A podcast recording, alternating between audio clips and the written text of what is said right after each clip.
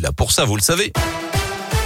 Voici le journal avec Greg Delsol. Bonjour Greg. Ah, bonjour Guillaume, bonjour à tous. À la une du changement pour la vaccination des enfants de moins de 12 ans, il faudra désormais l'accord des deux parents et non plus d'un seul. C'est ce que précise le ministère de la Santé.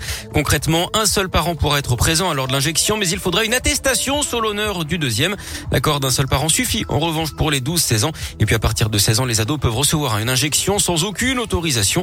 Depuis l'ouverture de la vaccination aux enfants le 22 décembre dernier, 67 000 d'entre eux ont reçu une première injection.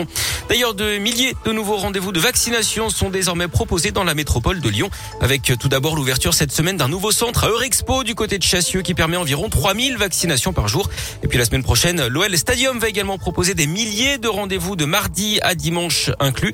Puis on parlait de la vaccination des enfants de 5 à 11 ans. Un nouveau centre va bientôt la proposer dans le Rhône, à Saint-Didier, au Mont-d'Or. C'est déjà le cas au Palais des Sports de Gerland, à l'hôpital Nord-Ouest de Glazé, mais aussi au centre de Saint-Bel, Saint-Bonnet-de-Mur et Beauvallon, près de Mornan. À noter également qu'un centre de dépistage est installé aujourd'hui au centre commercial de Confluence. Rendez-vous au rez-de-chaussée de 8h30 à 20h30 avec ou sans rendez-vous. Ce sera valable tous les jours d'ouverture du centre commercial. Enfin, le protocole sanitaire est lui allégé dans les écoles. Plus besoin d'un test PCR et de deux autotests à J 2 et J 4 à chaque cas dans une classe. Ils seront désormais valables une semaine entière. Ainsi, un autre cas est détecté moins de 7 jours après le premier.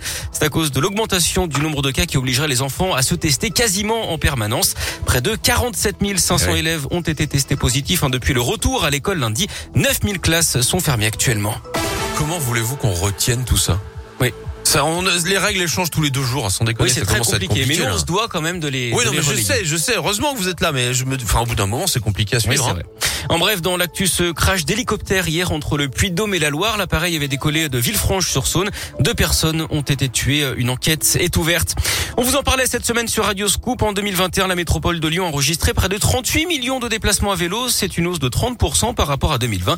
Les adeptes sont donc de plus en plus nombreux et le froid ne les dissuade pas, comme a pu le constater Céline Boucharla tous sans sel. L'essayer, c'est l'adopter, visiblement. Écoutez ces cyclistes croisés près du pont Schumann, le long de la Saône à Vèze. Pour euh, quelqu'un qui habite dans une grande ville comme Lyon, je trouve que c'est très pratique, plus que la voiture, parce que déjà, je consomme euh, pas de carburant.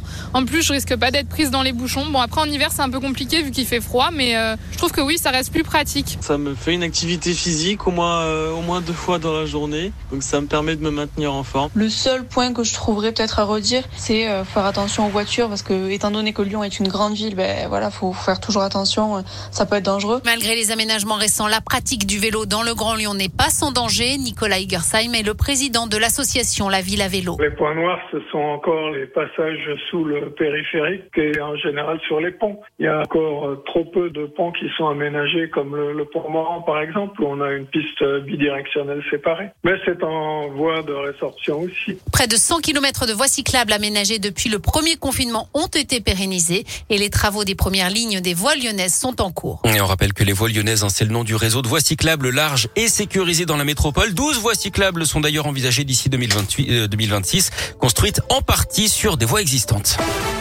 Et puis du foot, l'OL a perdu son bras de fer concernant la jauge à 5000 supporters fixés par le gouvernement en raison de la crise sanitaire. Le club voulait accueillir 20 000 spectateurs hein, pour la réception du PSG dimanche. Il n'a pas obtenu gain de cause. L'immense majorité des supporters va donc devoir suivre ce choc à la télé. Merci beaucoup Greg.